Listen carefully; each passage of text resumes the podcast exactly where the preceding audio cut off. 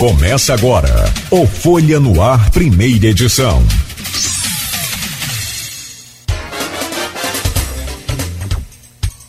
Está começando pela Folha FM, mais um Folha no Ar, primeira edição. É, Fabiano de Paula, obrigado pela presença. Deixa o Arnaldo startar essa conversa com ele aqui. Eu acho que é lógico, né? Vamos começar pelo tema da Folha 2.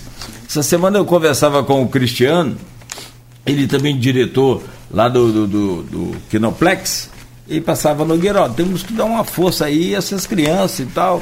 O grupo é sempre muito voltado para. Sempre, sempre, sempre voltado para as ações é, filantrópicas também, né? seja ela na área social, cultural, no combate à fome, a tudo, né?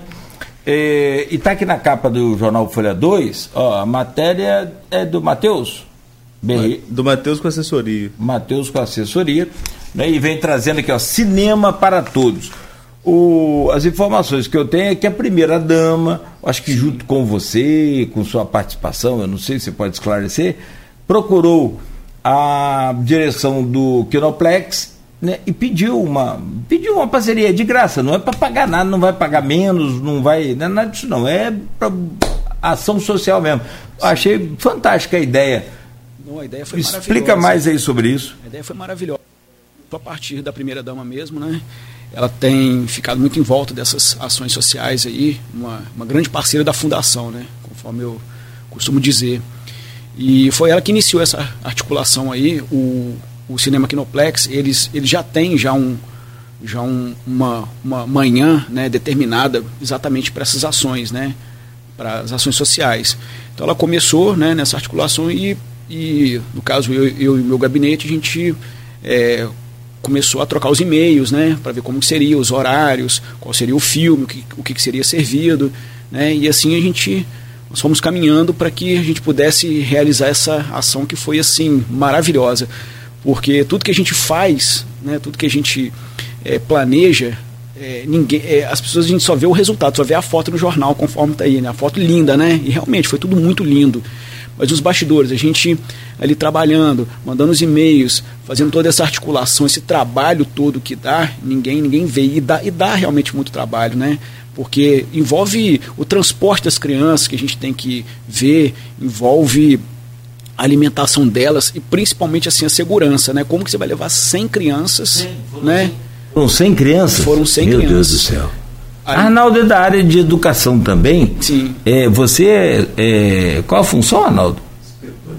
Inspetor de alunos. Isso é um não, complicado você ser inspetor de aluno. Não, é porque e é aí responsabilidade vai, muito grande, né? Eu tenho esposa que é professora também da rede pública. Uhum. qualquer passeio num museu, num negócio, dá um. Tá, é o filho dos Rapaz, com o filho da gente é complicado, imagina com o filho dos outros. Então, sim, aí é, nós conseguimos umas pulseiras com a FIA, né? A Fundação da Infância e Adolescência do Estado, umas pulseirinhas de, de, de identificação para as crianças, que caso seria usar para grandes eventos, em praia, né? Às vezes uma criança se perde, aí já tem a pulseirinha com a identificação ali.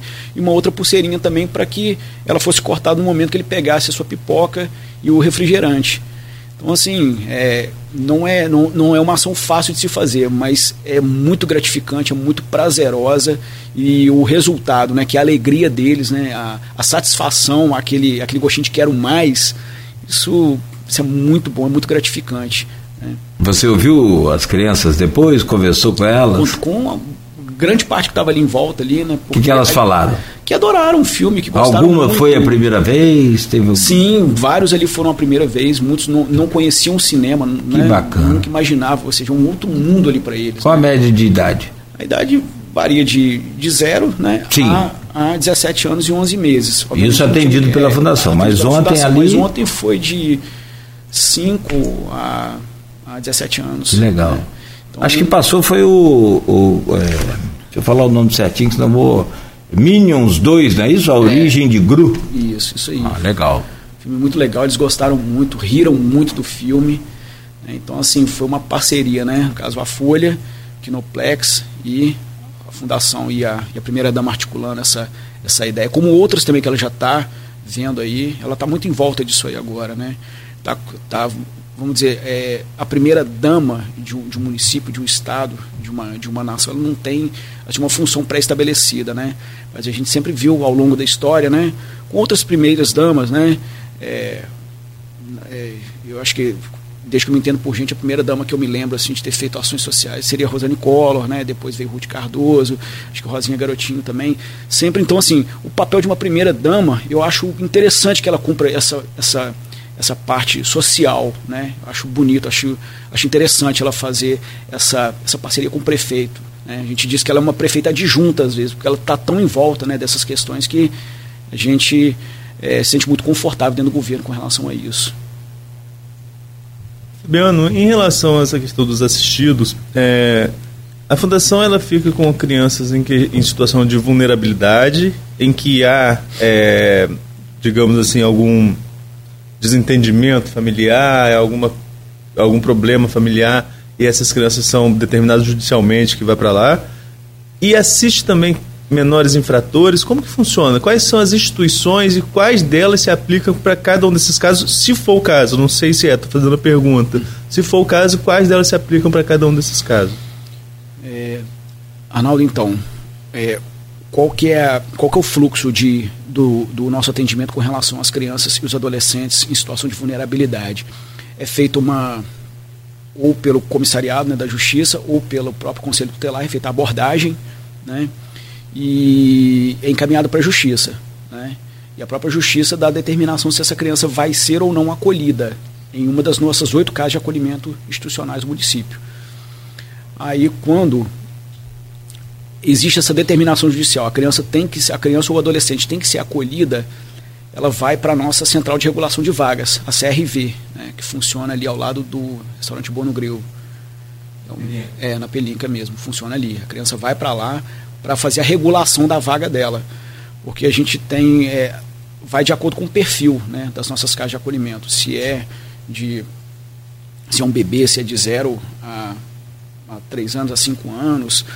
É, geralmente os menores infratores, conforme a sua pergunta, Arnaldo, é, eles vão pro, eles, eles já têm uma casa já determinada para isso, né? Instituição do próprio município. Do próprio município. Às vezes vem do DEGAS, então que, na verdade, o ideal não seria ter uma.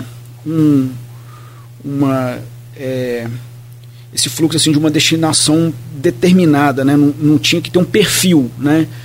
porque é, como a lógica é para que a gente eles tenham a mesma a mesma infância, a mesma adolescência, a mesma, mesma vida que uma criança que vive numa situação, em uma família normal, né, que não tem um, um, você não nasce numa família com, com, com perfil. Você está ali, você pode ter seu irmão que é bebê, você pode ter um irmão que pode ser o um menor infrator, você tem um irmão deficiente, ou seja, não, não teria necessariamente que ter um perfil. Mas em campos é, as coisas é, é, se direcionaram para esse ponto de realmente ter um perfil. E a gente tem que trabalhar para que volte a não ter esse perfil, para que a criança ela conviva com todo tipo de criança que ela tem que conviver, conforme foi, conforme é uma infância de uma criança normal. E em relação, a, é, como eu falei, você falou são oito casas de acolhimento, né? Sim. E quantas crianças são atendidas hoje nessa realidade? Quais são os. O, é, é, em cada uma dessas casas, não sei se você vai lembrar de cabeça, é um exercício às vezes muito difícil para amanhã, assim, a essa hora e a gente não combinou nada para trazer nada anotado.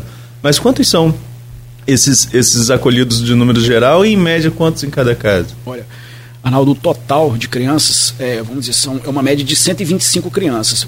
Uma variação, de mais para menos. Né? Hoje, por exemplo, já pode entrar um acolhimento de uma criança. Esse número vai subir. Ou pode também é, uma criança ou um adolescente ser encaminhado para a família né, de origem ou, ou encaminhado para adoção. Então esse, esse número ele é bem, ele, ele varia muito, tá? Mas obviamente tem casas que tem mais crianças do que as outras, né? Então não, não é um número fixo não.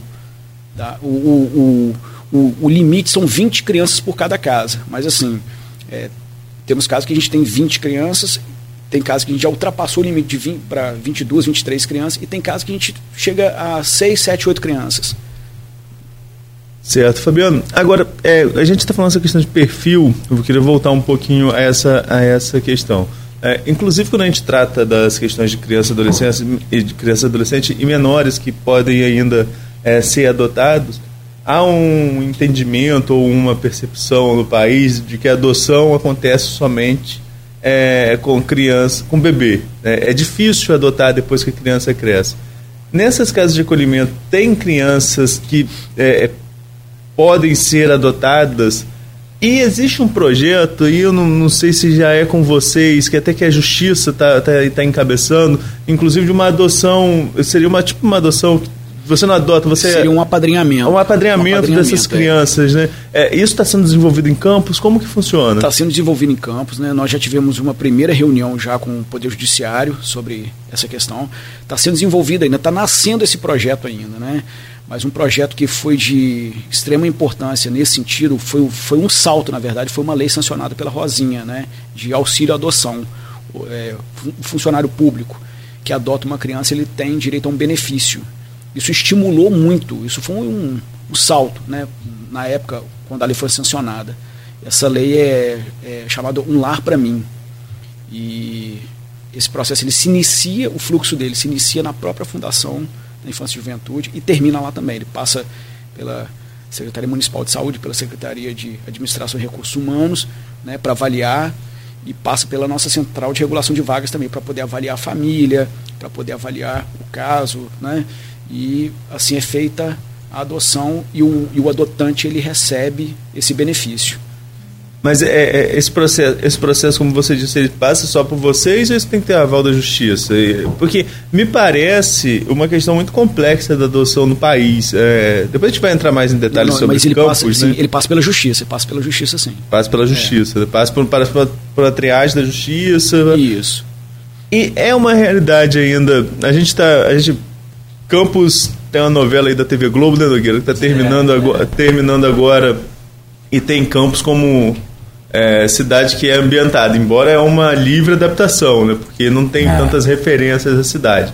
Mas enfim, e a gente via ainda naquela época é, alguém falando, nessa novela mesmo, alguém falando da questão de, de orfanato, né, de que se é, abandono de menor para orfanato, assim. Isso não é mais uma realidade na nossa sociedade, né? Não, não, não é mais uma realidade. Essa é, é, é até bom a gente poder esclarecer, e esse mais uma vez é um papel que a primeira dama tem feito, né? Que é um projeto dela que é, que é exatamente levar para a sociedade o conhecimento dos nossos acolhimentos, que não tem nada a ver com os antigos orfanatos. Né? Não, não, não existe mais essa condição. Agora são acolhimentos institucionais. E onde a criança, assim, ela tem, ela, é, ela tem toda uma, uma rotina e deve ter uma rotina de uma criança que vive um lar com uma família normal. Né? A criança ali, ela, ela estuda, ela faz todas as atividades, tem que fazer todas as atividades do cotidiano de uma criança que vive, numa, numa, numa família normal. Ela faz um curso, ela tem entretenimentos, é, tem acesso à saúde, a, todo, a tudo que uma criança que vive uma família normal faz. É, eu estou olhando aqui e ouvindo o que você está falando atentamente.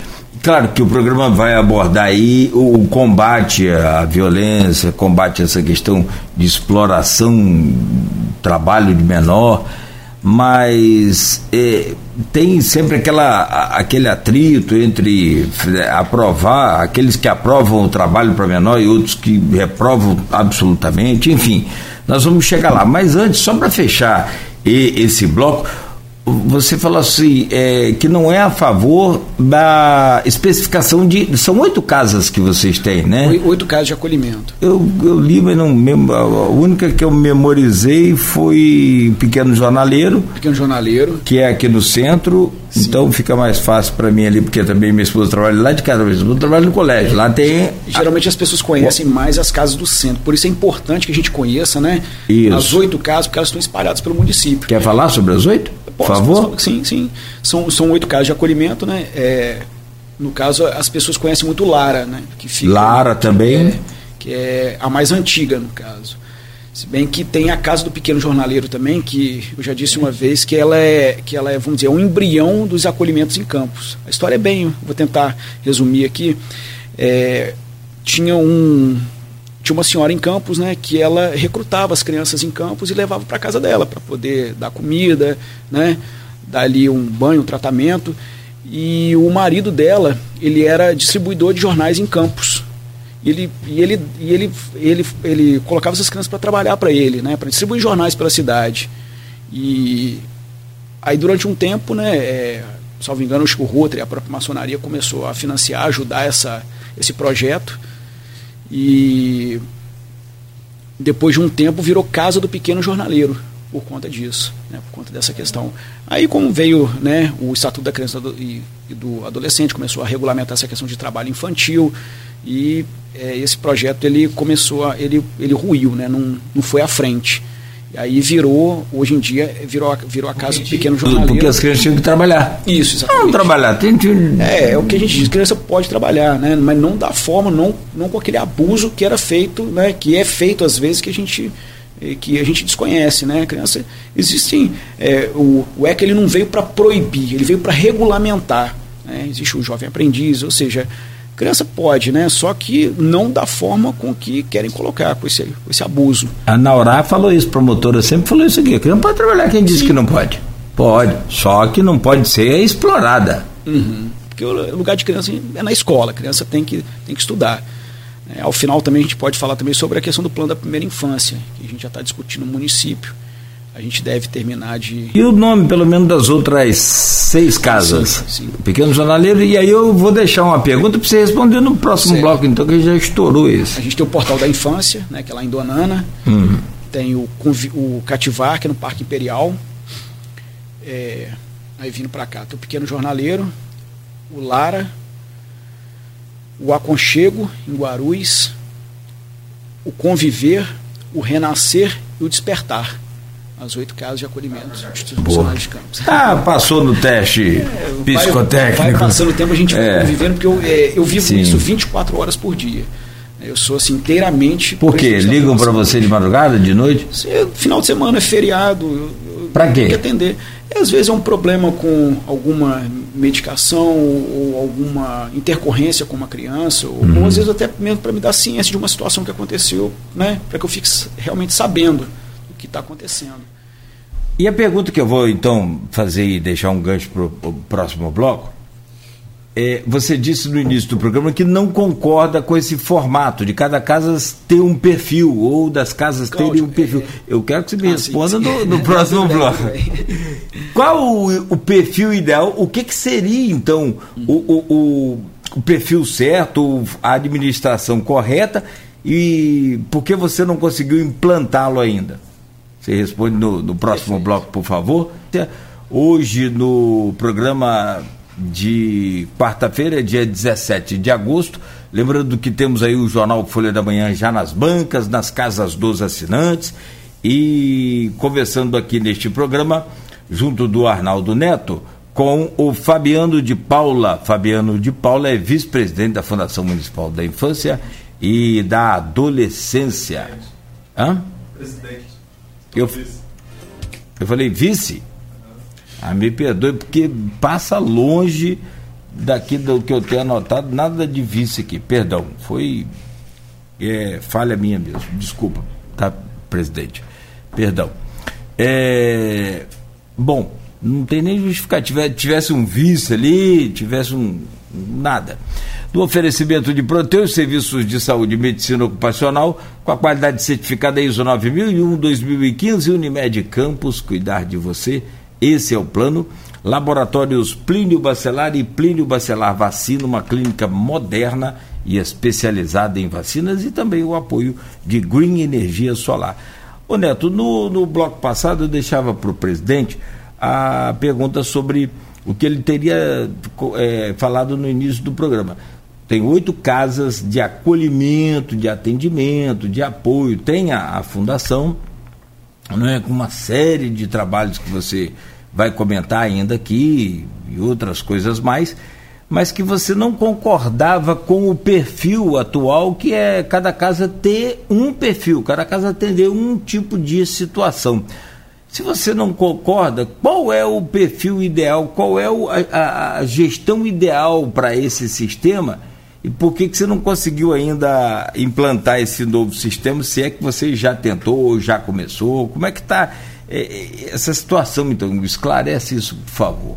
Então, Cláudio, é, primeiramente, né, é, as, as próprias normas técnicas né, do, do CONANDA, que a gente diz que é, que é a Bíblia dos acolhimentos, né, o que rege os acolhimentos, tudo que a gente pode conhecer sobre acolhimento institucional está dentro do Conanda.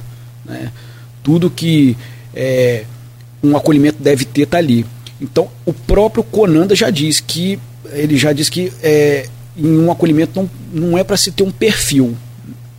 Então, lendo Conanda e, e, vendo qual é a realidade e que é uma realidade que tem que se aproximar, né, de uma criança, de um adolescente que vive uma família comum, uma família normal, é, não, é, a gente tem que trabalhar nesse sentido para que realmente não tenha um perfil. Só que não é fácil a gente de uma hora para outra, né? A gente tem que ir trabalhando nesse sentido para que a, aquele acolhimento tal, ele só tem meninos que são oriundos do Degase.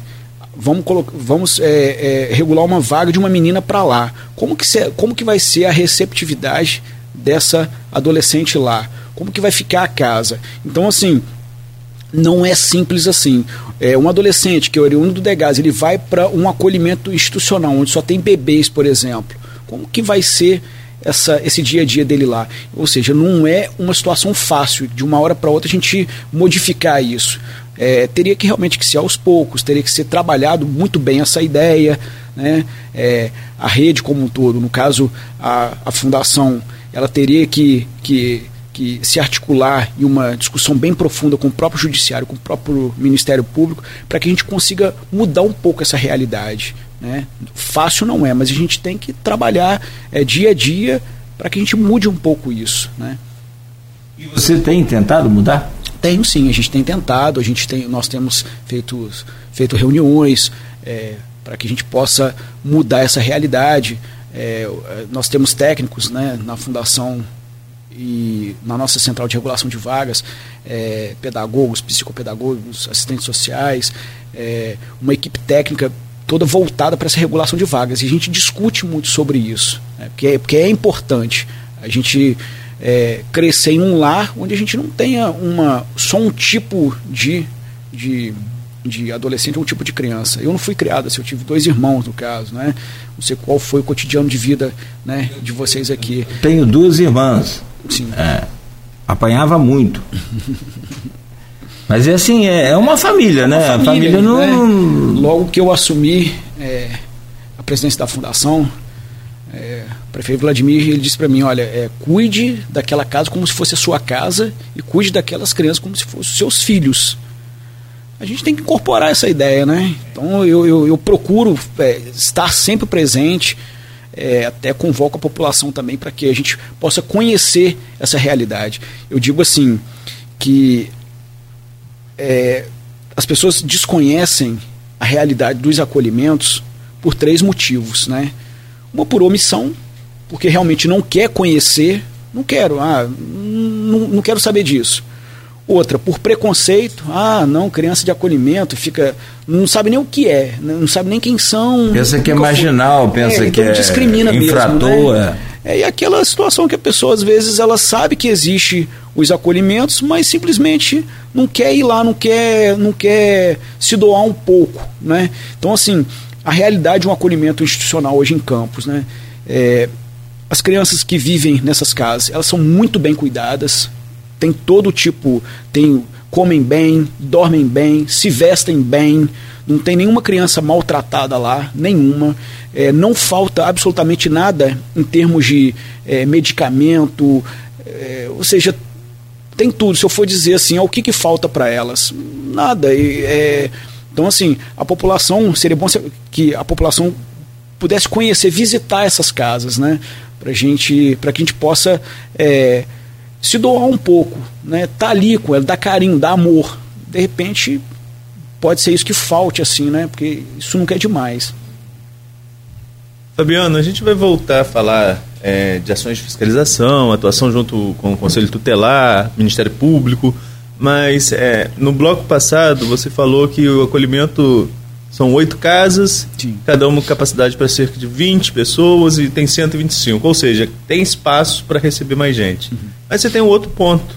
Você tem aquela ruptura de quando a criança ou adolescente passa dos 17 e 11 meses, chega aos 18 anos. O que, que vocês trabalham para esse adolescente?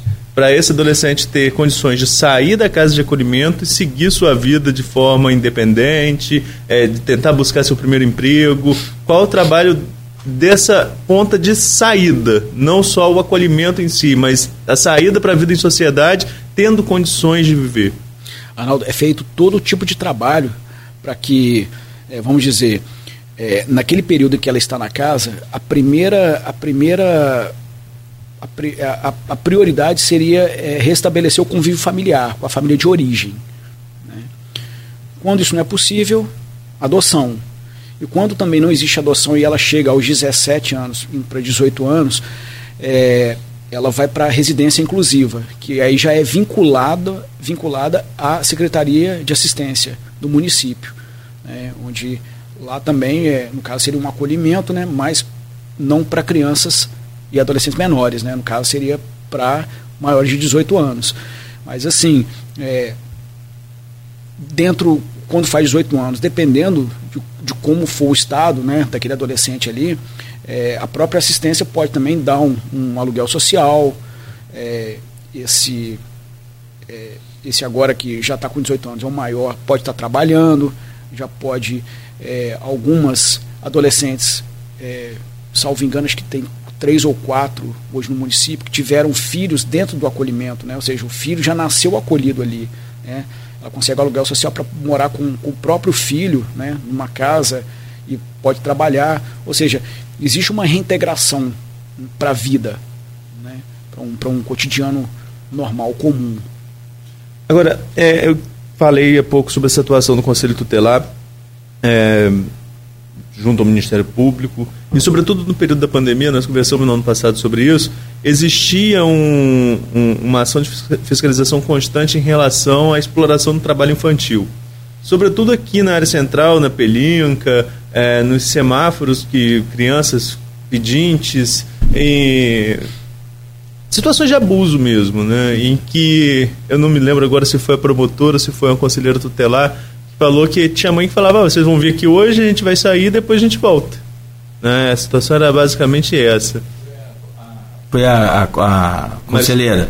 A conselheira Giovana. É, então, assim, temos situa situações assim, é, é bem claras da questão da exploração do trabalho infantil.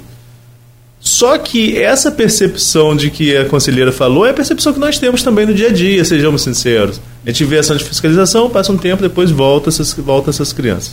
E nós temos um dilema também. Um é o de ajudar, que às vezes realmente a criança a criança precisa, né, tá ali por necessidade, e o outro de que ela não deveria estar ali, deveria estar na escola, deveria estar vivendo a infância dela. Qual o trabalho que deve ser feito do seu ponto de vista para, primeiro, conscientização da população entre o limite de ajudar e de estar fomentando ou, ou, ou de estar fomentando esse tipo de exploração? E a quem procurar? Deve procurar sempre o conselho tutelar e qual o que acontece com essa criança quando é identificado esse tipo de questão de, de exploração de trabalho infantil? Então, eh, Arnaldo, a primeira coisa seria o Disque 100, né, quando a gente vê uma situação dessa. A população ela tem que se conscientizar que aquilo aqui, que toda essa exploração que é feita com a criança está errada. Eu acompanhei uma dessas ações, juntamente até com a Giovana, e a gente, a gente percebe que é, que é uma organização muito bem, é, muito bem posta ali naquele momento é, as mães ali, elas têm um caderninho e elas têm uma meta para cumprir, né? Salvo engano, acho que a meta no dia que eu vi era de 4 mil reais, que eu fui à delegacia para olhar, né, quando foi feita a abordagem, e encaminharam para a delegacia. E, ou seja, é, uma, é, um, é, um, é um negócio muito bem arquitetado, né, de realmente exploração né, da criança. Isso é crime.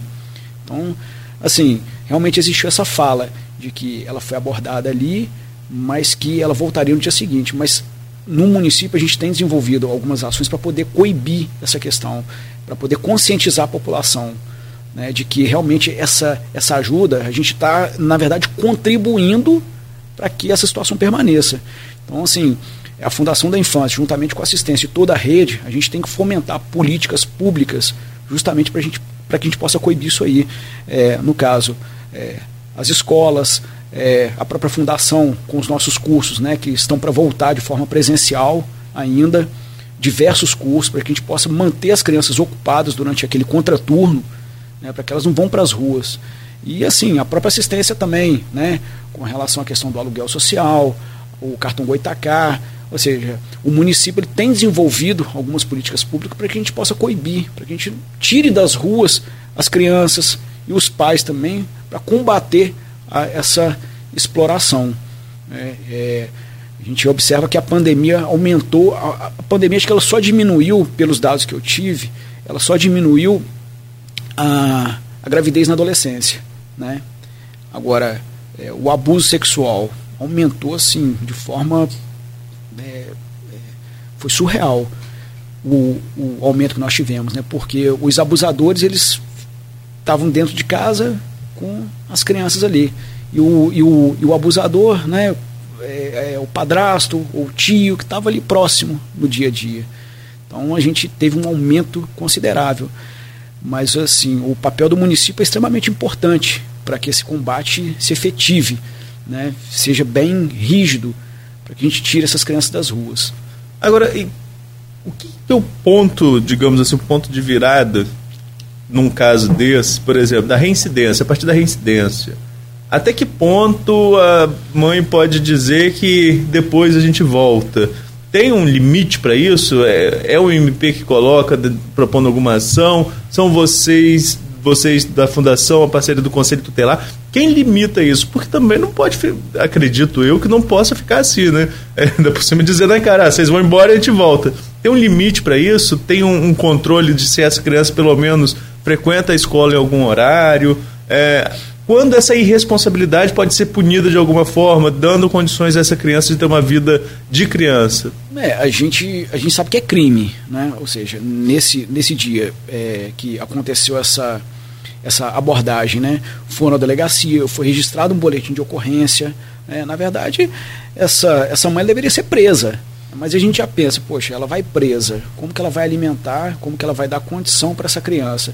Ou seja, a gente vive numa situação que é complicado. A gente sabe que não pode. A gente tem que conscientizar a população, né? Porque a gente sabe que, que, que dar essa ajuda ali está errado, porque a gente vai manter que é, vamos dizer, é uma renda boa que elas tiram ali durante o dia. Ou seja, é extremamente complicado. Esse combate no dia a dia. Essa, é, o, é o conselho tutelar em cima, né, é a população entender que está errado para que a gente possa combater e tirar essas crianças das ruas. No bloco passado também, é, você colocou aqui com o Nogueira a questão do trabalho infantil, que sempre gera polêmica. Na nossa última conversa, inclusive, levamos um bom tempo falando sobre isso e acredito que com a promotora também. Sim. Com a promotora, com a Anique, a gente também levou um tempo falando sobre isso. É, a questão do trabalho de, do, do, do, adolescente. A criança não trabalha, né? É bom. É, é, é, essa era a questão que eu queria colocar. A gente falou mais cedo na conversa que a criança, a, a criança pode trabalhar Pode em que sentido? O que, que pode e o que não pode? O que, que a legislação resguarda, por exemplo, o adolescente que começa a trabalhar? E aí é importante a inserção desse adolescente no mercado de trabalho, inclusive. Programa como Jovem Aprendiz, é, é, qualquer outro programa que venha fomentar esse tipo de inserção. Mas existe um regramento diferente para essa faixa etária em relação ao funcionário maior de 18 anos, não é isso? Sim, exatamente. É, é o que eu sempre falo. O ECA não veio para proibir, ele veio para regulamentar né? Porque a gente sabe que é, antes existiam vários abusos. A criança trabalhava em um regime nas fábricas, né? trabalhava em um, em um regime de trabalho como, como o adulto trabalhava. Né? Então, assim, é, e às vezes não estudava, ou seja, uma criança ficava sem um futuro, né? por, por, porque trabalhou muito a vida toda. Né? Então, assim, é, o, o Estatuto da Criança e do Adolescente não veio para proibir, veio só para regulamentar. E nada melhor do que assim, esse programa do Jovem Aprendiz, como a gente tem na, no CAA, como a gente tem na Fundação CDL, a gente tem também na Obra de Salvador, onde as crianças aprendem, os adolescentes aprendem um ofício ali para poder levar para a vida adulta. Fabiano, a gente falava mais cedo sobre essa questão da qualificação dessa criança para desse, desse menor aí falando mais do menor acolhido né para inserção no mercado de trabalho hoje o que que a secretaria oferece nesse sentido de qualificação você falou mais cedo que cursos ainda estão de forma remota mas que cursos são esses tem qualificação da mão de obra para a inserção no mercado de trabalho e atende só acolhimentos ou ele é aberto também ao público externo é, os nossos cursos Arnaldo eles eles abrangem o público externo também atualmente a gente está oferecendo informática básica e avançada, curso de RH, gastronomia, né? E a procura por esses cursos é muito grande. Ano passado, é, no semestre passado, eu dei uma entrevista, não lembro qual é a emissora agora, mas que é, no momento da entrevista, quando chegou ao final, as inscrições já tinham encerradas. Né? Então, assim, a procura é muito grande. Só ontem eu recebi, sei lá, umas 15, 20 mensagens de pessoas procurando, que é, mandaram para mim o print da imagem da tela, que foi feita a inscrição, dizendo que já, já tinha se encerrado e se, e se iria abrir mais vagas. Ou seja, a procura é grande. E voltando de forma presencial, a gente pretende é, ampliar né, para colocar os cursos de barbeiro, de manicure, é, as nossas oficinas, né, é, a, a, nossa marcenaria, ou seja, tem muito curso para que a gente possa é, oferecer para a população, né, que realmente tem, tem uma grande procura. A fundação já ofereceu até no passado até curso de costura, corte e costura. Né, então, assim, é, o, o objetivo é a gente expandir isso aí para que a gente possa colocar o maior número de crianças e adolescentes dentro da fundação. Às vezes a gente tem é, instrutores que trabalham na fundação que dizem, ó, tem um, tem um adolescente que estudava aqui, está lá na rua. Então, ou seja, a gente tem esse compromisso com a população de trazer de volta, né, para que para que a criança e o adolescente ele estude, ele, ele, ele, ele nesse contraturno ele fique dentro da fundação para fazer as suas atividades, seja o curso, seja o esporte, enfim, é, para que ele tenha esse acompanhamento. Olha, eu não sei como é que é feita a escolha desses jovens ou se é ele mesmo que escolhe, né, o perfil de cada um. Tipo, ó, você vai fazer o curso de culinária, naturalmente deve ser é, autoseleção, né? Eles mesmos decidem. Uhum. Sim, decidem. Mas deixa eu dar um exemplo aqui, falando de, de corte e costura, minha mãe é costureira. Hoje né, já tá, parou, mas durante a vida toda ela costurou. Uhum. E você vê, cara, ganhava dinheiro. E autodidata. Não estudou, não fez nada. É, eu fui fazer, eu, eu, eu, você compra qualquer calça, eu gosto de fazer bainha, não gosto dessas calças muito compridas, bicho. Que 20 reais uma bainha e o que mais me impressionou não foi o valor, não. Você põe daqui 15 dias. Eu falei, é? Daqui 15 dias? Claro. Ô, saudade de mamãe, eu vou levar lá para ela. Mas é, é impressionante. Você fala, Todo mundo tem esse movimento? Não sei, mas aqui no centro, por exemplo, nessas lojinhas aqui de, de principalmente da pandemia, né, de recuperação de roupa, do caso desse bainha, cara, eu, o, que eu, o que eu penso sobre essa questão de, de, de, de formação de jovem é assim, se você sabe fazer alguma coisa, cortar um cabelo, se você tem noção de informática, automaticamente o seu cérebro vai te colocar dentro das coisas, não? Não, sim. É, assim, o, o, prazer que dá pra gente quando a gente. É, quando eu encontro um ex-aluno da fundação, né? Ah, você é o presidente, né? Eu digo sim, ah, eu já estudei lá, eu fiz curso de informática, hoje eu trabalho na empresa tal. Ou um, um formando recente agora, né? Que eu já encontrei dois ou três na rua e disse, oh, eu já estou empregado em tal empresa, já estou trabalhando, formei, quem assinou meu diploma foi você. Isso dá uma, uma sensação de dever cumprido que é impressionante, é, é muito satisfatório, é muito, é, muito bom a gente sentir que o trabalho que a gente faz ali, que a gente sua, que a gente rala para conseguir, né, que a gente oferece e a gente vê que está dando certo, é, é muito bom. É pena que alguns empresários interpretam a coisa assim, entre a multa por eu não dar. Porque é, é, é, a lei para o primeiro emprego também é muito complicada. Estava conversando aqui com o Beto, tem filho agora, é adolescente, vai fazer 18 anos, fez 18 anos, né? É, primeiro emprego é muito difícil. Você vai lá, tem uma vaga de para pessoa lá. E, experiência, não sei disso. Como que é o meu primeiro emprego se eu vou ter experiência aonde? Então, entra aquela a lei do primeiro emprego, jovem aprendiz, aquela coisa. Só que é, a lei ela exige para empresas com determinados números de, de funcionários, a partir de tantos funcionários, você tem que ter um jovem aprendiz por cada, acho que é 100 ou 50, eu não sei de cabeça Sim, aqui. E ainda existem empresários que preferem. Então, mas é isso que eu ia falar. Ter. Entre ter um jovem aprendiz aqui, ou conversei com o cara, o cara falou comigo, ah, Cláudio, entre ter um jovem aqui aprendendo aqui comigo aqui eu prefiro pagar a multa, vai me atrapalhar, vai dar problema, vai não sei o quê. Eu falei, rapaz, é um jovem, você já foi jovem. É um investimento, inclusive. Ô Jesus Cristo, não é, Arnaldo? É, é, e você nunca foi jovem, não? Nunca ninguém te deu oportunidade na vida, sei lá, a cabeça de cada um. Mas infelizmente tem muito disso. Sim. Tem muito. Por, por outro lado, não. O jovem ele precisa de um empurrãozinho às vezes, né? E principalmente esses que vêm do Degase, eu vejo assim, eles caminham em cima do muro né? Ou vai para um lado, o lado bom, né? Se, se der uma oportunidade para ele, se ninguém der, ele cai para o outro lado, que geralmente é o lado do tráfico, né? Alguns ali, adolescentes, já tem filho para criar, né? Ou seja, vão sair dali. Se ninguém der uma oportunidade, cai para o lado, lado, vamos dizer, fácil, né? Eu queria voltar um pouquinho a fita aqui, na, naquele tempo de, de fita cassete.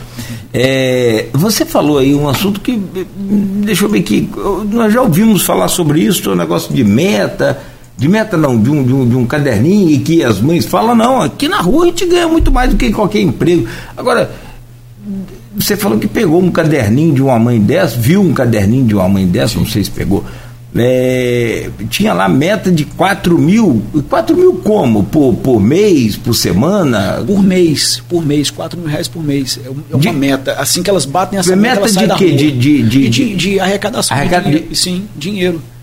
Não, não está vendendo nada, não. Não, vão ali no sinal, fazem, né, pedem ali o dinheiro e, e, e, a, e a meta ali é 4 mil reais. Quem Onde... bota essa meta? De onde vem esse caderno? Mesma, é. Delas mesmas. É. Ela mesma. Não sim, tem sim, nenhum não, comandante, não. não. tem nenhum esquema disso Bom, aí. Aparentemente não. Você está entendendo, né, Arnaldo? Sim. O que eu vi foi isso. Ela estava com um caderninho, né, na delegacia, onde estava lá. Que amigo, né? no, no estado do Rio, São Paulo, o crime é um negócio tão absurdo. Semana passada, retrasada, o pessoal no Rio estava todo travestido de funcionário da Light, com um caminhão também travestido de, de, de caminhão da Light, roubando transformador nas ruas. Essa semana roubaram em São Paulo a esposa do Marcola. Aí devolveram, fizeram pix, pediram perdão, deu uma confusão dos infernos. Agora eu estou lendo aqui, turista no Rio teve a cama do hotel onde estava roubada. Então assim, eu, eu, eu não. Esse negócio dessas balinhas aí que são vendidas nos, nos sinais. Já me falaram é, muitas vezes que isso é um esquema que tem por trás dessas pessoas. Sim, também, também acredito que sim. Eu não, não tenho também nenhuma prova. Me falaram, você tem alguma? Não, eu acredito que sim, né? É, essas vendas também, né? Isso aí também as, é, é, o que faz com que as crianças fiquem ali no trânsito vendendo, ou seja, é, é, faz parte desse, desse, de todo esse esquema aí, né? Dessas, dessas metas também. Mas nesse dia que, eu, que foi feita essa abordagem pelo Conselho Tutelar, é, elas apreenderam esse caderninho onde estava ali descrito certinho, né? A meta que elas deveriam alcançar e bateu essa meta elas saem do trânsito ali, vão embora para casa, ou seja, aqueles 4 mil reais ele já dá, já dá para pagar as contas, né, vamos dizer assim, do mês delas. 4 mil trabalhando de segunda a sexta, sábado também não, né? Segunda a sexta vai dar 200 por dia. 200? É um pouco menos de 200 por dia, né? É, chega pela manhã e sai no final do dia, com a quantidade de carros que passa por ali. Eu acredito que não seja, vamos dizer assim, tão difícil para fazer essa arrecadação. A questão é a população se conscientizar do que está fazendo ali para elas, né, é, que, não, que não é bom fazer aquilo. Né, isso aí mantém elas nas ruas. Bom, Arnaldo, você quer fazer um rápido intervalo aqui, a gente fechar o programa? O Renato Carvalho de Oliveira comenta aqui, nós já até falamos sobre isso. É, tem também aqui o Leandro Tavares, o Almir Júnior, o secretário de. Secretário, de, grande, grande Almir. Eu mesmo sou fã do Almir também, conheço o trabalho dele. Amigão. Né, parceirão. Ao Fabiano pela dedicação e pelo trabalho né, né, neste nobre e tão importante importante missão. Acho que vocês têm também uma. Sim, sim, a gente tem um projeto juntos, né? A Secretaria Municipal da Infância e Juventude, juntamente com a Secretaria de Agricultura. Gostaria até de agradecer ao professor Almir, porque Está funcionando? Sim, sim Já sim, começaram sim, a colher? sim, Vocês plantaram o quê? É, salsinha, alface, é, quiabo, maracujá. É, na segunda-feira agora a gente tentou programar uma coleta de abacaxi lá em São Francisco. Né? Parece que tinha uns 5 mil abacaxis. Tem que ter Só, cuidado, hein? Não, sim, sim. Mas, assim, claro, obviamente ia ter toda a equipe da Secretaria de Agricultura para que a gente pudesse fazer essa, essa colheita. E a gente está vendo se a gente consegue marcar é, para amanhã, no caso, quinta-feira, essa colheita aí. E, assim, é um projeto maravilhoso, essa, porque todas as nossas. Nós temos oito casas né, de acolhimentos e três delas nós temos um espaço muito bom para fazer uma horta. Né? Então, essa horta para as crianças, para aprender a colher. É, a, a, cultivar e a colher e saber né, que aquele fruto, que aquele, que aquele legume vai poder fazer parte da alimentação dela, né, uma atividade bem interessante. E o professor Almir brilhantemente né, ajudou a gente a desenvolver isso aí com a equipe dele e é um projeto que está dando certo, projeto Horta Solidária. Tá. Logo assim que eu fui morar em Marataízes, uma das coisas que eu percebi, muita gente, né, uma quantidade assim fora do comum de gente sem um olho falei, gente, o que que tem, o que que acontece? É, aí foram me explicar, o Nogueira é a colheita do abacaxi. Uhum. Que ele é um, uma, uma, uma, uma, planta com um espinho muito grande na, na ponta, né? É, não no fruto só, mas também no, no pé, né? Então, é uma bromélia, né? Eu acho que é da, da espécie da bromélia. E com um espinho. E, cara, as, as pessoas ganham por unidade colhida. E aí, amigo, já viu, né? Corre, corre. Bom, então, ah, outro comentário aqui, rapidamente para fechar aqui. É, bom dia a todos. Uma dúvida, eu acho que nós já falamos sobre isso, mas só para registrar aqui, o Renato Carvalho de Oliveira. Uma dúvida que eu sempre tive: se criança não pode trabalhar, é, só, só um, minuto que sobe tudo aqui, de repente. Se criança não pode trabalhar, é, como criança pode fazer novela, filme, etc. Obrigado. É, nós falávamos sim, mais sim, cedo, é. criança pode trabalhar, sim, né? Exatamente, está tudo dentro de uma regulamentação. Né? O que não se permite são aqueles abusos que a gente já vinha falando. Né? É, crianças com extrapolando os horários, né?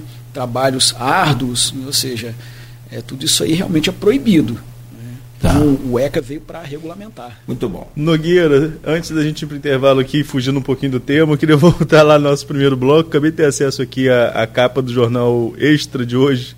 A manchete é Prato do Dia em Brasília, torta de climão. Acho que resume um pouquinho a situação lá de ontem na nossa posse do novo presidente do Tribunal Superior Eleitoral. É, clima, tempo e... Rapaz, eu acho que até nesse climão aí, muitos espectadores, telespectadores, né, das TVs que cobriram lá o evento, eu acompanhei o evento ao vivo, tinha muita gente torcendo para dar um, um galho ali, né, para dar um quiprocó ali, não tinha não? Tipo o Fla-Flu, ó, desce aí para ver o... estava falando aqui no intervalo com O protocolo foi, foi, foi bem feito. Não, é, é estava falando com o Arnaldo aqui no intervalo que é, ontem foi bem esperado. Eu, eu nunca tinha assistido antes uma posse de um ministro do TSE. Nunca teve tanta importância para é, nós. Né? Mas ontem realmente Quer dizer, esperado. Importância sempre teve, mas nunca teve tanta é, é, é, é atenção da gente para uma posse. É por conta do clima, né? Virou um evento, sim. transmissão em, em várias redes. De, eu vi pela Globo News né, nacional integral, né, até a, né, é, até a, a, a, o cerimonial falava sem a participação de nenhum repórter nem âncora da TV. Bom, então peço licença aos senhores, faço um brevíssimo intervalo comercial e a gente volta fechando aí esse programa de hoje para falar também de algumas ações que vocês têm feito e planejado lá né? O seu Manel está lá ainda na fundação, você conhece ele? Está sempre mandando mensagem aqui, ou trabalho, trabalhou lá. É, tem, tinha um super poste lá apagado há um tempo, não sei se já trocou a iluminação. Já, é, assim, a gente tem feito um trabalho dentro da fundação de recuperação de muita coisa que o governo anterior né, deixou de fazer, não foi feito. Mas Manel tem o Manel que é o mecânico e tem o Manel que é o da portaria. É o da, é o da portaria, ah, seu tá Manel. Ainda, tá, Todo tá dia ele manda mensagem aqui, estou aqui ligado. Tá Hoje ele mandou, deve estar tá dormindo. Bom, Hoje no programa, quarta-feira, gostaria que fosse sexta, mas ainda não é, quarta-feira, dia 17 de agosto, conversando com o Fabiano de Paula, presidente da Fundação Municipal da Infância e da Adolescência, é, da Infância e da Juventude, eu não sei de onde eu tirei a adolescência aqui, mas tem adolescência e juventude também não, né? Só da infância e juventude. É. E no oferecimento de Proteus, serviços de saúde e ocupacional né, e, e medicina ocupacional, qualidade certificada ISO 9001-2015 e Unimed Campos, cuidar de você. Esse é o plano. Laboratórios Plínio Bacelar e Plínio Bacelar Vacina, uma clínica moderna especializada em vacinas, com apoio de Green Energia Solar. Arnaldo, por favor, Abre esse bloco aí, por gentileza. Vamos lá, Fabiano. Eu queria voltar a um assunto que foi destaque em relação às casas de acolhimento lá em 2021, em março de 2021, após uma inspeção do Ministério Público, é, que constatou a falta de alimentos, a falta de. Na, na, nos oito equipamentos, né, faltava, alimento nos oito, faltava alimentos nos oito equipamentos da Fundação Municipal de Infância e Juventude de acolhimento a essas crianças e adolescentes.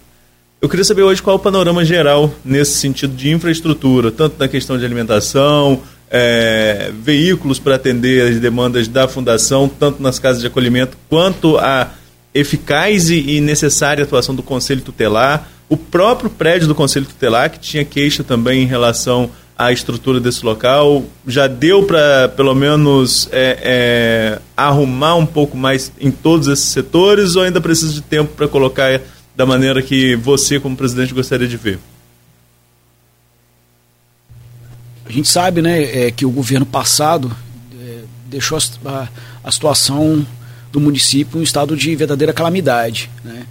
E assim que eu assumi a presidência da Fundação da Infância e Juventude, é, eu me deparei com essa questão da falta de alimentos né, nos, nas nossas casas de acolhimento. Então, assim, Rapidamente eu já reuni a equipe para que a gente pudesse fazer uma força-tarefa para que não pudesse faltar nada. É, eu me reuni com o meu gerente de compras à época e a gente é, começou a ver nossos processos licitatórios, a dispensa, o pregão sobre carne, sobre gêneros alimentícios, hortifruti, tudo que a gente poderia dar, assim, é, um andamento, uma celeridade para que a gente pudesse ter hoje, conforme já está os nossos almoxerifados, tanto nosso almoxerifado central da fundação como das nossas oito casas, que tivesse bem abastecido. Então, assim, graças a Deus, hoje a nossa realidade é outra, é bem diferente. A gente tem realmente o nosso estoque bem abastecido, nosso estoque também de medicamentos também bem abastecido, né? Essa, essas, todas as nossas necessidades. Hoje, hoje a gente não tem necessidade de nada assim.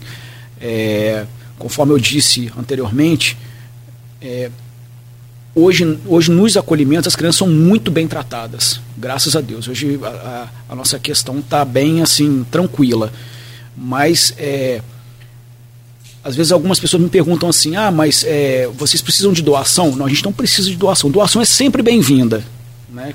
Quem quer fazer doação, seja o que for, seja roupa, é, alimento, é sempre bem-vindo. Mas vocês precisam, vocês estão com necessidade? Não, não temos necessidade. Mas doação bem-vinda, claro.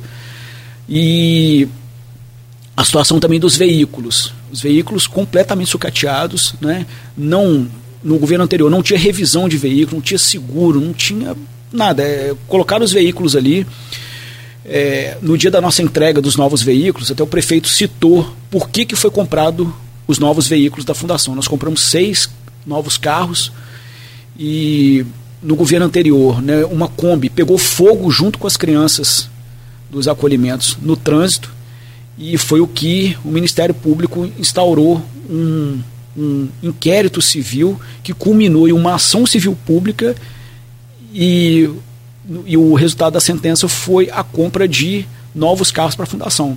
Só que à época, o antigo prefeito ele, ele comprou é, carros que, conforme dito pelo Ministério Público, não eram carros, eram mini carros, que não serviriam para atender a fundação.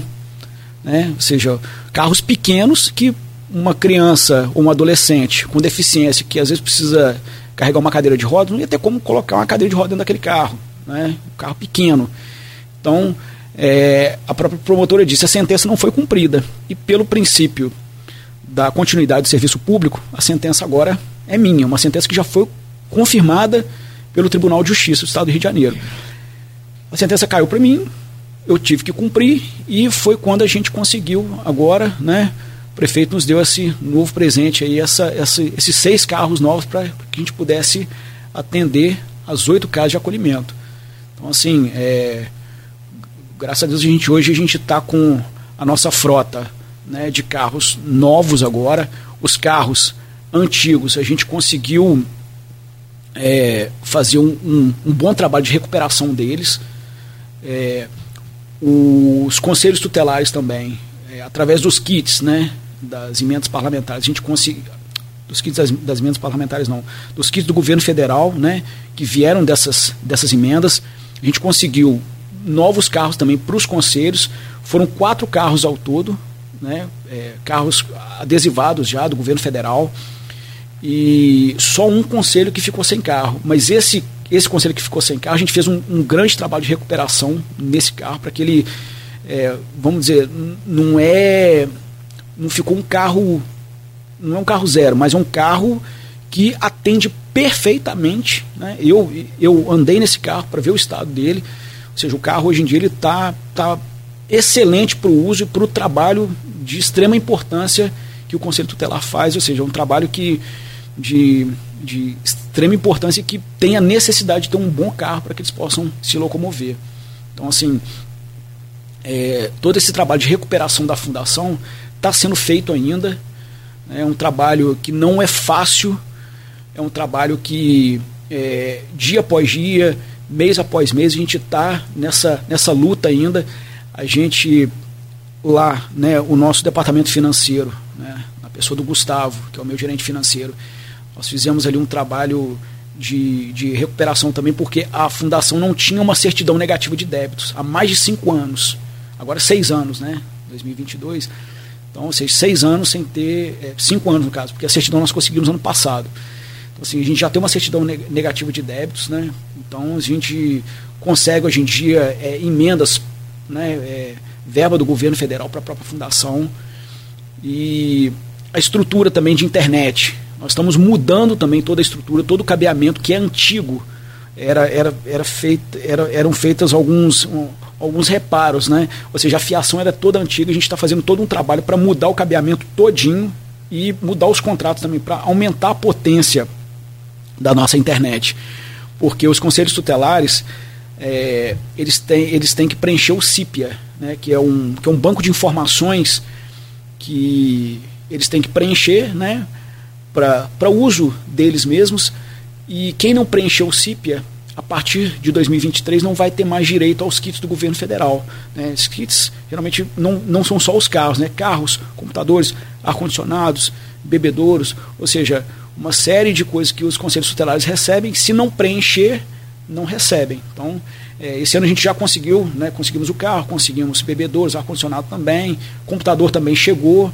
Então, assim, a gente está nesse trabalho ainda de recuperação da fundação, né, como um todo. E graças a Deus as coisas estão andando muito bem, né? As coisas estão andando. É, é, de onde de onde a gente, desde quando a gente pegou a fundação para hoje, se a gente for fazer uma comparação, a gente, eu sempre gosto de relembrar nas nossas reuniões que de onde a gente veio, né, o avanço que a gente já teve, né, foi, foi grande. Graças a Deus aí com a parceria também dos dos outros secretários, né? a gente fala do Almi aqui agora, né? Professor Rodrigo Rezende, secretário de controle também, que tem, que tem dado um, um grande apoio, né? do, da, da primeira-dama, Tassiana, do prefeito Vladimir, ou seja, é, é um governo que é um governo unido, graças a Deus. Né? Tem, a gente tem tido assim, um grande apoio e do próprio legislativo também, dos vereadores da base. Fabiana, agora eu perguntei também sobre a questão da, da, da estrutura do, do Conselho Tutelar, da, do local de trabalho mesmo do Conselho Tutelar. Não me falha a memória, nós recebemos uma vez uma denúncia de que a, a estrutura não estava muito legal, precisava de reparos. Já foi feito algum tipo de reparo? Tem alguma coisa prevista? Então, é, o Conselho Tutelar 3 e 4, que é aquele ali do centro, ele que fica em frente ao Palácio da Cultura. Ele é um imóvel próprio do município. Ali em cima também funciona o Conselho Municipal de Promoção dos Direitos da Criança e do Adolescente. Ou seja, é um prédio ali que funcionam três órgãos ali, né? Dois conselhos e o conselho. E o conselho da, da criança. Esse prédio é próprio e a gente já tem já um processo instaurado para poder fazer a reforma. Foi feito um paliativo ali, mas vai ser feita sim uma reforma, já tem um processo licitatório para que a gente faça uma reforma. E nas oito casas de acolhimento também for, foram feitos paliativos, né, que agora vai ser feita, vão ser feitas reformas, inclusive a reforma de um acolhimento institucional que ainda não não está em funcionamento, que ele fica lá em Guarulhos, na, na, na rua Rio Bonito. Ele vai ser um novo acolhimento institucional, porque dos oito, quatro não são próprios. Quatro são alugados. Então a gente vai sair de mais um aluguel para a gente entrar no imóvel próprio. Né? E por falar em aluguel também, é, foi mais uma, uma grande vitória também nossa, enquanto governo, porque é, nós entramos, nós assumimos a, a fundação, né, na verdade o governo municipal atual, quando assumiu, assumiu com um descrédito de fornecedores, né, de, loca, de locadores de, de imóveis, né, dizendo ah, a prefeitura não paga, a prefeitura não paga. Hoje é um quadro que já está assim, que, que mudou completamente é, todos os fornecedores eles já, eles já acreditam no, no, no atual governo e na fundação também. É, é, a gente precisou fazer a mudança do Conselho Tutelar 2 lá em Guarulhos, a gente precisou mudar de casa e nós levamos praticamente uns cinco meses para poder fazer a mudança. E por fim a gente conseguiu fazer a mudança, foi uma grande vitória, porque já era alvo também de um inquérito civil público. E quando a gente precisou fazer a mudança de casa do Conselho Tutelar 1, que também funciona lá em Guarulhos, foi agora há pouco tempo. Eu não sei se vocês chegaram a ver em alguma matéria a mudança do Conselho Tutelar 1. A gente conseguiu fazer a mudança, o, a, o contrato de locação, em um mês. Ou seja, toda essa, toda essa, essa movimentação, isso, isso para nós representa o quê? Que agora o governo municipal tem crédito. A gente consegue é, é, convencer é, é, um, um, proprietário de uma casa a alugar a casa para o município. A gente consegue convencer um fornecedor de gêneros, um fornecedor de. seja de qualquer coisa, acreditar. Não, hoje em dia o município paga, como paga todos os servidores em dia, né, como a gente tem feito, a gente, a gente recuperou esse crédito também. Então isso foi bom para a gente. Não, fa é, desculpa, fazendo juiz, o Rafael até dezembro ele conseguiu pagar em dia, mesmo com outra arrecadação, não saindo aqui com defesa de ninguém, nem tem carta branca para isso, nem quero também não, não ter esse compromisso não, mas não, assim, é, é, de, falhou, falhou, errou, errou, mas vamos dar não, não, a César o que a gente, a gente assim, em relação, pagamento em, em relação à questão da fundação. Mas ficou, ficou a folha de Décimo, né, Arnaldo? Ficou não, décimo. A, ficou... a, folha de RPAs ficou. Também de RPA meses, ficou. Seis ficou meses sem pagar. Médico ficou. É.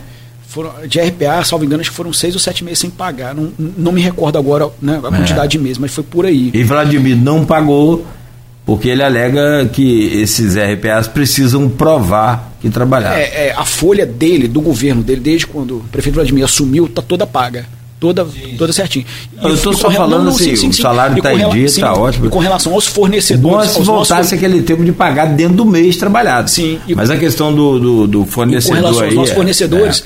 vamos dizer, ah, estavam em dia? Não. É, tivemos que fazer várias taques né, e alguns reconhecimentos de dívida, porque se o imóvel foi usado, ele tem que pagar. Tem que, né? Então, assim, é, e isso, isso foi como a gente teve que fazer esses, essas taques, né? Esse, e esses termos de reconhecimento de dívida, é, ou seja, isso supõe-se que não foi pago anteriormente, que a gente está tendo que pagar agora, a gente está acertando, a gente está é, é, é, sendo fiel aos nossos fornecedores. Fabiano, agora teve uma, um outro ponto também, a gente falou de infraestrutura na questão de, de espaço físico, mas a gente fala de estrutura, a gente precisa de pessoal também. Uhum. E eu recordo, logo depois que o vereador Igor Pereira saiu da presidência da fundação é, saiu da presidência da fundação para a oposição ao governo Vladimir, mas na Câmara houve uma discussão para prorrogar os contratos da fundação e o próprio Igor, mesmo já na oposição, subiu à tribuna e falou sobre a necessidade de prorrogar esses contratos porque os serviços não podiam parar, até porque ele tinha ficado três meses nessa realidade uhum. enquanto presidente da fundação. Mas hoje qual que é o quadro geral? É, tem, teve, teve novo processo seletivo, tem equipe, é, os equipamentos têm pessoas é, suficientes para trabalhar, precisa de mais gente, está cobrindo com a RPA. Na questão de pessoal para executar os trabalhos nas casas de acolhimento, os cursos, a parte esportiva também, que tem atividades esportivas. Enfim, um panorama geral de pessoal da fundação. Dá para trabalhar com o que tem ou precisa de mais gente? Não, é, a gente precisa realmente de mais gente para que a gente possa voltar com os cursos. A gente precisa de novos, de, de mais instrutores, né, para que a gente possa voltar os cursos. Agora, com relação à questão das casas de acolhimento, o processo seletivo simplificado ele foi prorrogado por mais seis meses, porque a questão agora é fazer um concurso público. Né? Então, assim, é, a gente está com esse planejamento, planejamento de fazer um concurso, é, porque a gente, porque é, esses, esse processo seletivo simplificado ele não, ele não, pode ser mais prorrogado. Então existe um planejamento, né? Isso não quer dizer que é, eu não posso estipular aqui ou dizer que vai acontecer em tal data planejamento já existe do concurso público. E estamos ainda assim cobrindo algumas, algumas partes com o RPA. Né? O RPA a gente tem que, é, vamos dizer, o concurso público, algumas vagas de RPA vão ter que sair né, para entrar os concursados. Mas isso tudo está sendo planejado ainda. Mas é, para os cursos, né, repetindo, para os cursos, para o esporte, para o serviço de convivência e fortalecimento de vínculo, ainda existe a necessidade de contratação de pessoal. Então, a, a, a tendência, não estamos falando aqui do que é algo já fechado, que vai acontecer, mas é mais provável um concurso público ou um processo seletivo para atender a essa demanda, um novo processo seletivo? Então, é, é, é, é, uma situação que nós estamos discutindo ainda, né, enquanto governo. Se nós vamos contratar uma empresa, né, um CNPJ, para que ela possa terceirizar esse serviço, no caso dos cursos e do esporte, se vai ser RPA ou se a gente vai realmente fazer, ou se realmente vão vir pelos, pelo, pelo concurso. Mas, é, vamos dizer, é uma situação que a gente está com uma extrema urgência de que ela aconteça, porque se a criança e o adolescente não estão na fundação é, fazendo curso, fazendo esporte, possivelmente ela pode estar na rua. Ou seja, então é uma, uma urgência que a gente tem de, de, de que isso aconteça logo, né, para que as crianças voltem para a fundação, para que elas possam é, não estar nas ruas.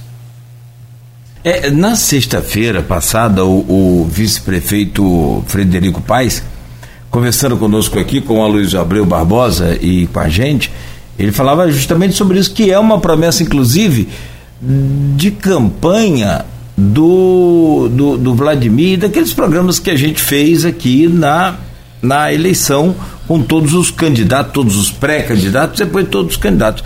É, ele falava sobre isso. E eu até me lembrei, te, foram duas, duas empresas em Campos. Uma fundação José Pelúcio, numa época, e depois a, se não me falha, Facilite. Facilite, né? Sim. É. E aí ali, o, o, Porque o RPA não tem direito a nada, nem carteira assinada o RPA tem. Depois até para provar que ele trabalhou, como esse caso eles ficaram atrasados, não consegue. Porque se ele assinou a folha, a folha está onde? Deve estar tá na prefeitura, já era. Bom, esse é um caminho também, mas o, o ideal é concurso, né? É, o ideal, o ideal é concurso, né? Pela própria Constituição a gente já entende né, que é, a questão é concurso público, mas Fora isso, a gente tem que ver como que está a arrecadação do, do, município, a parte financeira, ou seja... Tem que falar com o professor Weiner, mas ele é muito pão duro. Olha só, o professor Weiner tem Não, nosso carinho vai ajudado muita é, gente também. Muito inteligente, e, e, mas é preciso reconhecer também a necessidade, se for entrar nessa área, que tem que ser com ele, é, de reajuste também. Não, acho que nem reajuste, é uma equiparação salarial, dá outro programa aqui, né? Então, é, todo, todo mundo vai. Aliás, os servidores seguem ainda nessa luta, e né? Você tem o limite constitucional de gasto com folha de pagamento, né? Sim. Esse é um problema tem, de é, campos é... gigantesco, gigantesco. Por quê? É, um parênteses aqui na entrevista do Fabiano para falar sobre isso, né? Mas é porque você tem de um lado o servidor que merece, o, a, como você disse, o reajuste, Nogueira, que é. não é um aumento, é o reajuste salarial o salário está corroído pela Uma inflação dos últimos, é. dos últimos seis anos, e a inflação não é pouca dos últimos seis, seis anos, estamos com inflação do, de um ano no, na casa de dois dígitos. Então é, um, é uma luta pertinente dos servidores. E por outro lado, existe a, o cálculo do município, que não pode estourar o gasto o, de responsabilidade com limite de folha de pagamento. Então precisa ajustar aí esse, esse cálculo e eu sempre falo isso. Quando a gente entrevistou o Wagner, eu falei, olha, não é, não é uma conta fácil de fechar não, né?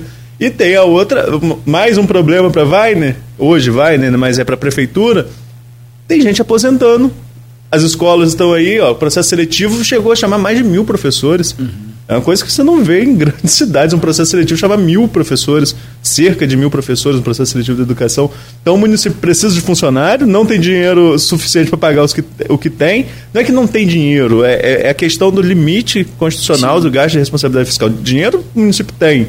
Né? A prefeitura tem um aumento de arrecadação mas é um cálculo bem complexo e daria um, um, outro programa só falando desse cálculo aqui. Com certeza. Mas, sobretudo, agradecer a você por estar aqui conosco, obrigado pela entrevista e desejar lá boa sorte sempre. Eu que agradeço, é o que eu estava falando com o Arnaldo aqui no intervalo, né? O tema da, da infância e adolescência é um tema que é. É, não dá para a gente falar em, em, uma manhã, né? A gente teria que não, não me convidando, não me autoconvidando né, para próximos programas aqui, mas é, tem vários temas para a gente poder abordar. Né? Então a gente é, em uma manhã só ficaria realmente pouco, né? E eu gostaria de agradecer pelo convite, é, Arnaldo, Beto e Cláudio. É, espero retornar mais vezes sim. Foi um grande prazer. Um abraço aí a todos que nos ouviram e que nos assistiram. E muito obrigado aí. Qualquer coisa procure a fundação. Não, isso aí. É. Tá lá. Qualquer coisa estamos lá. A sede, para quem não sabe, é aqui na Rui Barbosa, Ali é Rui Barbosa ainda, né? Rui é, Barbosa, Rui Barbosa. 553. 553. Isso, exatamente. Muito obrigado aí a todos. Né? Fechamos por aqui então. Meu caro Arnaldo, já bom dia para você, uma ótima quarta-feira, mais uma vez ao Fabiano que ficou aqui gentilmente, né, educadamente aqui acompanhando e ainda nos, nos ajudando com seus comentários ainda. Muito obrigado. É, o cachê vai depois. você põe com o Arnaldo.